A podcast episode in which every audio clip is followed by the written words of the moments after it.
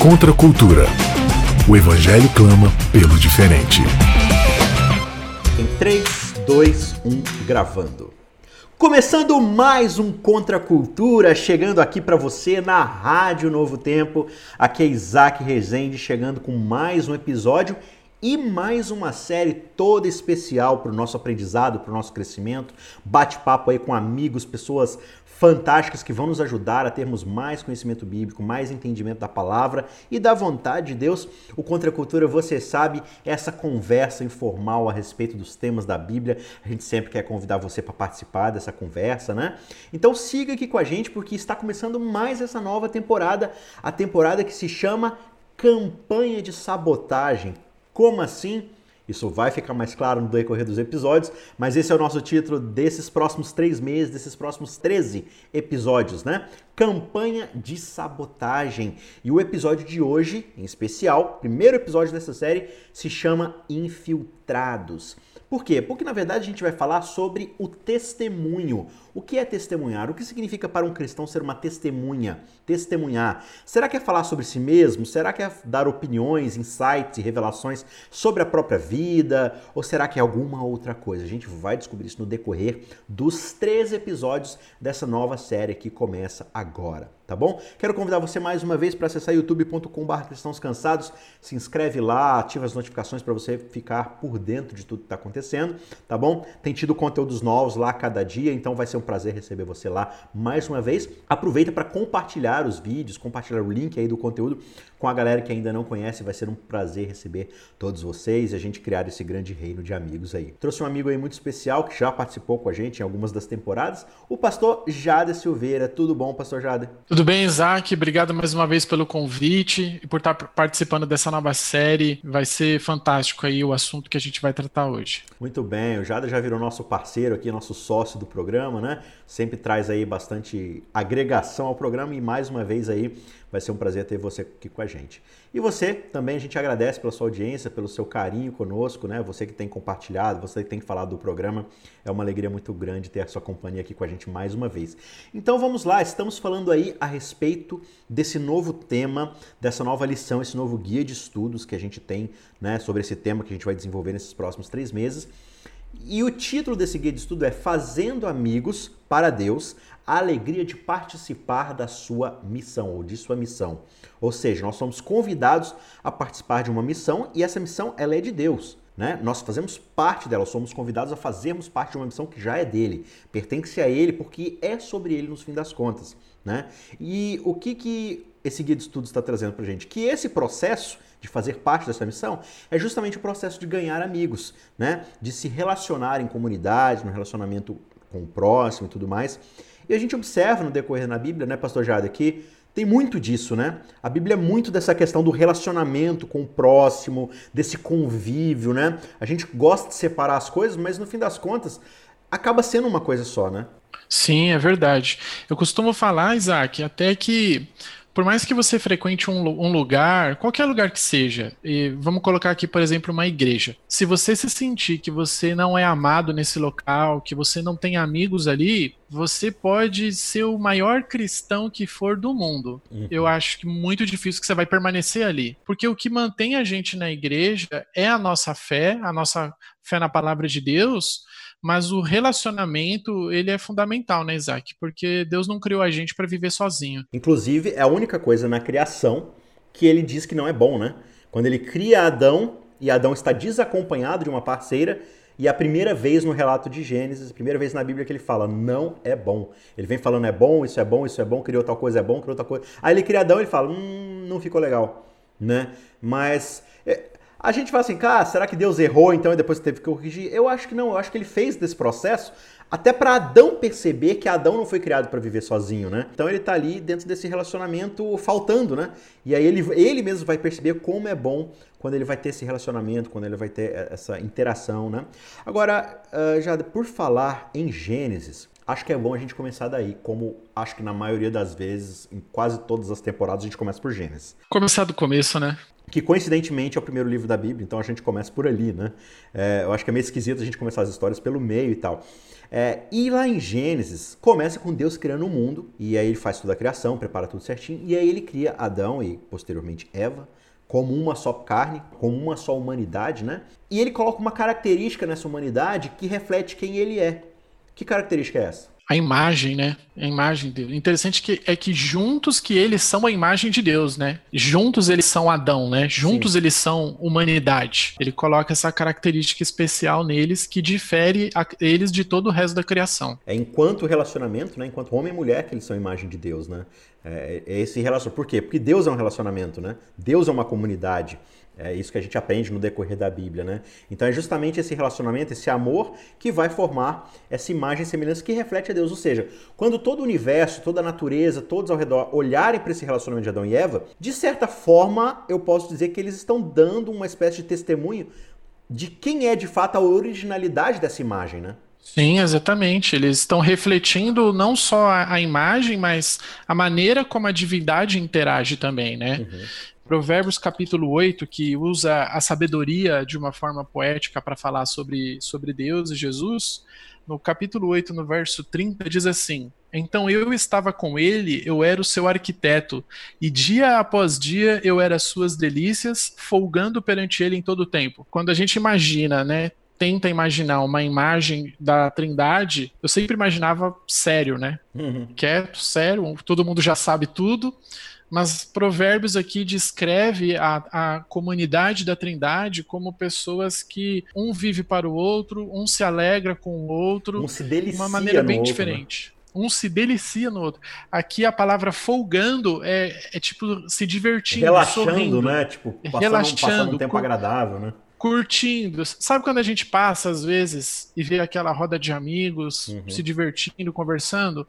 É essa imagem que a Bíblia quer passar da comunidade divina. A trindade dando um rolê no universo, então. se divertindo e criando um universo baseado no caráter dele. Então a gente pode entender, eu acredito, que Adão e Eva são verdadeiramente um testemunho de quem Deus é. Né? A vida deles São. é um testemunho. Agora, acontece uma coisa no meio desse processo que talvez não seja tão é, apropriado a gente continuar com essa ideia da vida do ser humano como testemunho, porque lá no próprio Éden, no capítulo 3 de Gênesis, vai acontecer um rompimento do fornecimento dessa imagem. Aquele que é a referência, ou seja, Deus, a Trindade, que são a referência desse relacionamento de amor, que transformam a humanidade em imagem né, e semelhança de quem Deus é, é rompido. Eles perdem essa referência, né? E eles começam a olhar um para os outros e para si mesmos, né? E tornam-se uma referência, ou seja, tornam-se um padrão de uma outra coisa. E eles perdem, inclusive, a capacidade de testemunhar, né, da divindade. Uhum. Porque agora eles não têm mais o contato face a face com a divindade. E agora eles vão ter um outro tipo de testemunho, né? Um outro, eles vão começar agora a ter um contato com outra realidade que vai manchar o testemunho original deles. Uhum. É, e aí a gente começa a entender um pouco a ideia do grande conflito, né? É algo que a gente já falou um pouco aqui em temporadas passadas, você pode voltar aí. Uh, várias das temporadas mencionam um pouco dessa ideia do grande conflito. Jó em especial, fala muito dessa ideia do grande conflito, né? Fala a respeito dessa, desse pano de fundo que está atrás da história da humanidade, que a gente não, não percebe muito claramente, mas você tem indícios aqui e ali, né? Você tem trechos como Isaías, Ezequiel falando a respeito desse, dessa figura que não está satisfeita em participar da criação de Deus como criação em si, né?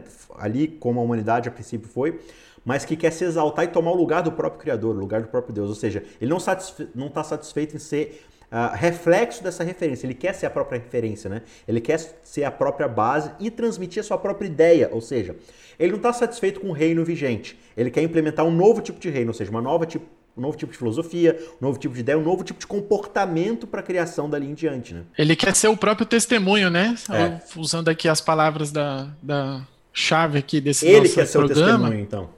Ele quer ser o testemunha. Uhum. Ele quer, ele quer o seu holofote. Então ele quer que a ideia, a ideia dele, a filosofia básica dele, seja a ideia vigente no universo, seja a ideia que agora. E a partir daí, essa ideia que o Adventismo é, desenvolve na sua teologia que é essa ideia do grande conflito, é justamente essa batalha de duas ideias, essa batalha de dois conceitos, né? É, essa figura que a gente chama na Bíblia de Satã, né, diabolosa, o acusador, aquele que é o pai da mentira e tudo mais, é justamente essa figura que olha para Deus e fala: Deus não é quem ele diz ser, o caráter de Deus não é aquilo que se aparenta.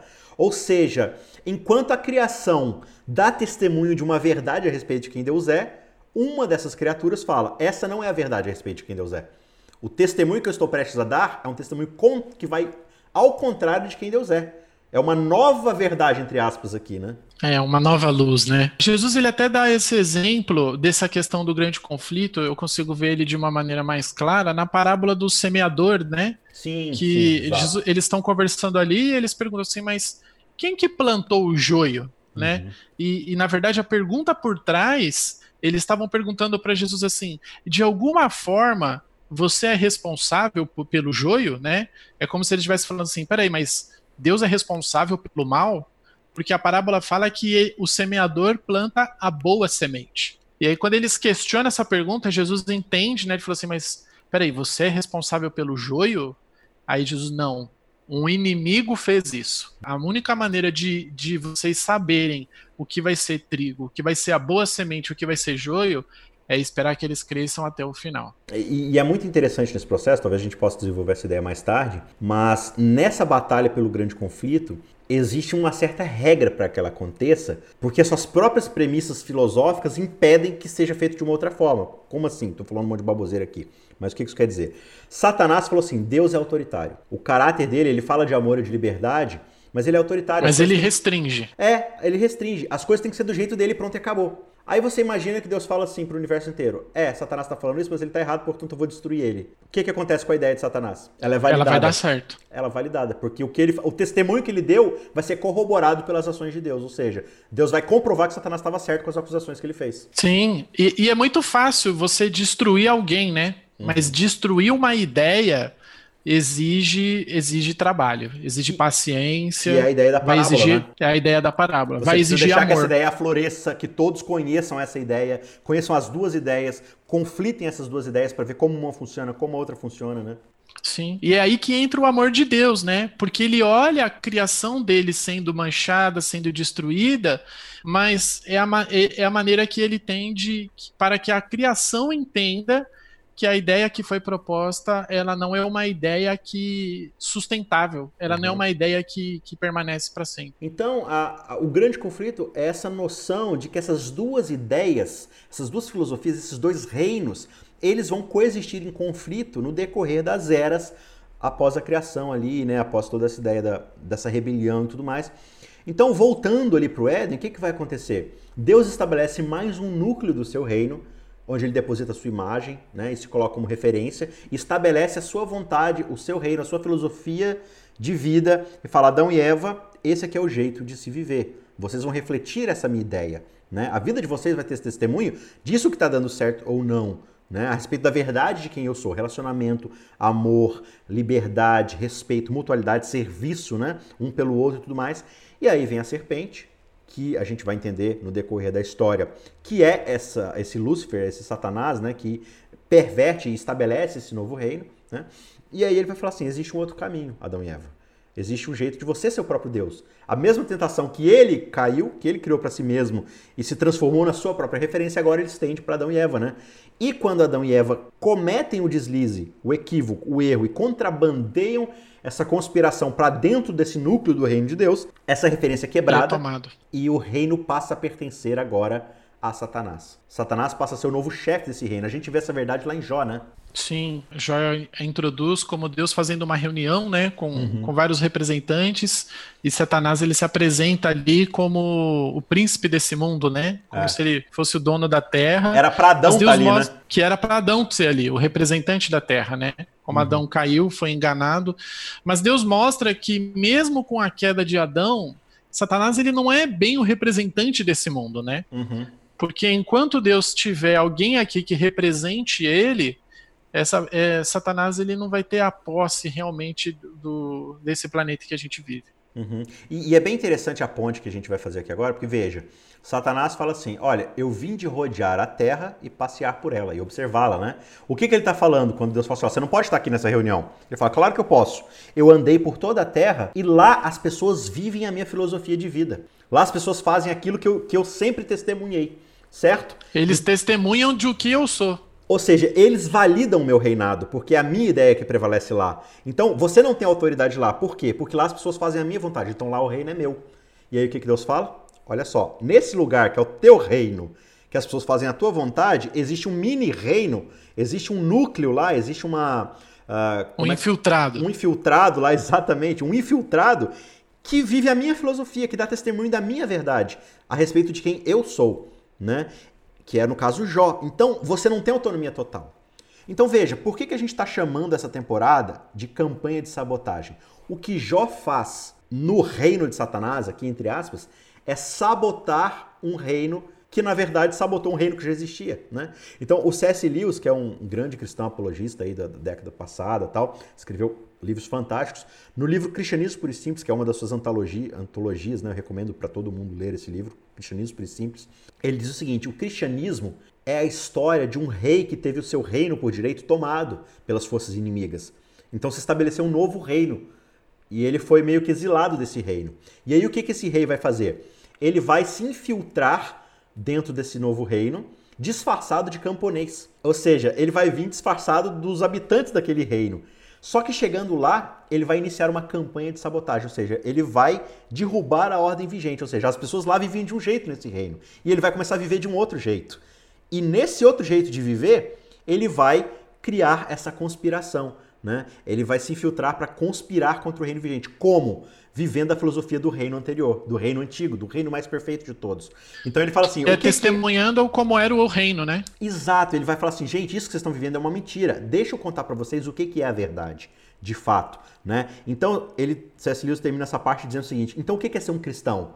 É aceitar o convite desse rei por direito de fazer parte da campanha de sabotagem dele. Então, de ser é... uma testemunha ser uma testemunha daquilo que vimos, ouvimos e tal. Ô, Jada, lê pra gente aí João, o Evangelho de João, capítulo 18, verso 37. João capítulo 18, o verso 37 diz assim: Então lhe disse Pilatos: Logo tu és rei? E respondeu Jesus: Tu dizes que sou rei. Eu para isso nasci, e para isso vim ao mundo, a fim de dar testemunho da verdade, e todo aquele que é da verdade ouve a minha voz. E perguntou-lhe Pilatos, só o 38 ali, o que Sim. é a verdade? Quais são os conceitos que a gente entende relacionando com essa ideia de C.S. Lewis?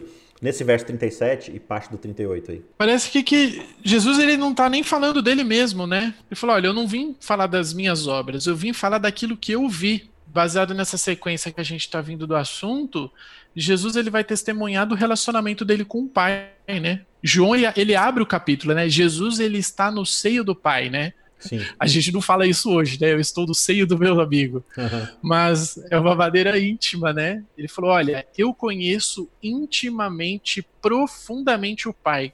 E eu vou falar para vocês o que eu vi. Eu acho que maior testemunho do que esse, Isaac, eu não conheço, não.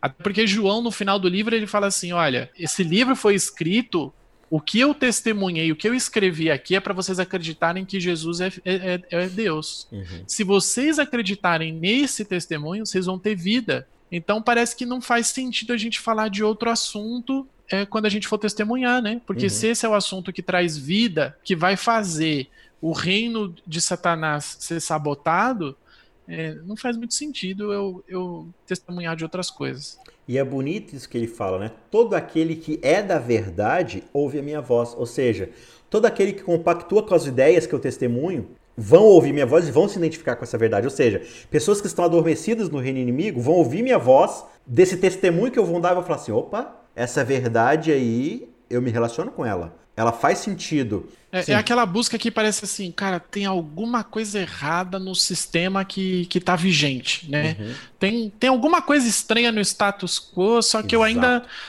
Aí quando a pessoa ouve a palavra da vida, ela fala, gente, é isso. É isso que eu preciso falar. Uhum. Exato. É, então, assim, voltando lá para Gênesis, o que, que vai acontecer? O pecado ocorre, aí você tem né, uma série de, de, problemas, a humanidade vai se deteriorando, acontece o dilúvio, Deus salva uma das testemunhas para ela falar do que ela viu e do que aconteceu, de por que, que deu tudo errado, né? Então você tem ali Sim. Noé e sua família e tudo mais, começa uma nova nação e o problema começa outra vez. E, e eu acho interessante o dilúvio, né? Porque Deus ele afoga o mal, só que o mal não acaba, né? Então assim, é. eu, eu acho que o dilúvio ele ensina uma coisa muito importante pra gente não tem como você afogar uma ideia. Né? O mal não vai ser não. vencido pela destruição física. A ideia do mal sempre vai voltar enquanto a ideia do mal não for destruída. E ela só vai ser E só uma outra ideia para vencer. Perfeitamente. Só uma outra ideia para vencer. Num... Ah, o exemplo é o cristianismo na, na, na perseguição, né? Depois uhum. que, eu, que Jesus é, foi para o céu e começou ali a, uma perseguição, quanto mais os cristãos morriam, mais eles cresciam, né? uhum. né? Até que eles começaram a perceber, gente, não matar eles é pior. A é. ideia prolifera mais ainda. Exato. A gente tem que introduzir uma ideia. E olha só que interessante, Isaac, me veio aqui agora. Sim. Eu tenho que fazer o quê? Eu tenho que fazer aquilo que Satanás fez no começo. Eu tenho que sabotar o reino com uma outra ideia, que aí eu vou conseguir subverter eles. Uhum. Eu vou fazer a infiltração inversa, né? Vou fazer a desconstrução Isso. ali. Esse é todo o ponto. Uma ideia é vencida com uma outra ideia. Então, o que é dar testemunho no fim das contas? É você falar a respeito de uma outra ideia. Uma ideia que revela uma verdade que está distorcida. Né? E é isso que Jesus veio fazer. Ele veio mostrar essa verdade que foi distorcida. Então, voltando lá para o dilúvio. Acaba o dilúvio, família de Noé estabelece uma nova nação, né? É, e essa nação vai lá e, e, quer virar Babilônia, constrói uma torre, quer tomar o lugar de Deus. Mesmo problema que começa lá em Gênesis 3, agora está voltando de novo depois do dilúvio, nessa nova criação, digamos assim. Né? Isso. E aí o que, que vai acontecer? Essas, nações, essas famílias vão se espalhar pela terra, né? E, e aí você vai ver lá em Gênesis 10 e 11 e tudo mais, a, a, a surgimento das nações do mundo inteiro.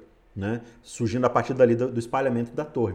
Então, essas nações são clãs, tribos que vivem espalhadas pelo mundo, todas representando uma mesma filosofia, viver para si mesmo. Né? Viver essa filosofia que foi implantada por, por Lúcifer, pela serpente lá no Éden. Aí o que, que Deus vai fazer, Jader, nessa coisa que a gente chama de missiodeia, a missão de Deus? Ele vai lá numa dessas tribos, no meio de uma família pagã, de um clã pagão que vive para si mesmo, que só está interessado, né? Assim como a descendência de Caíque diz: feri um homem porque me olhou torto, e arranquei a cabeça de outro porque pisou no meu pé, né? A violência, a vingança, o, o pensamento exclusivista, egoísta.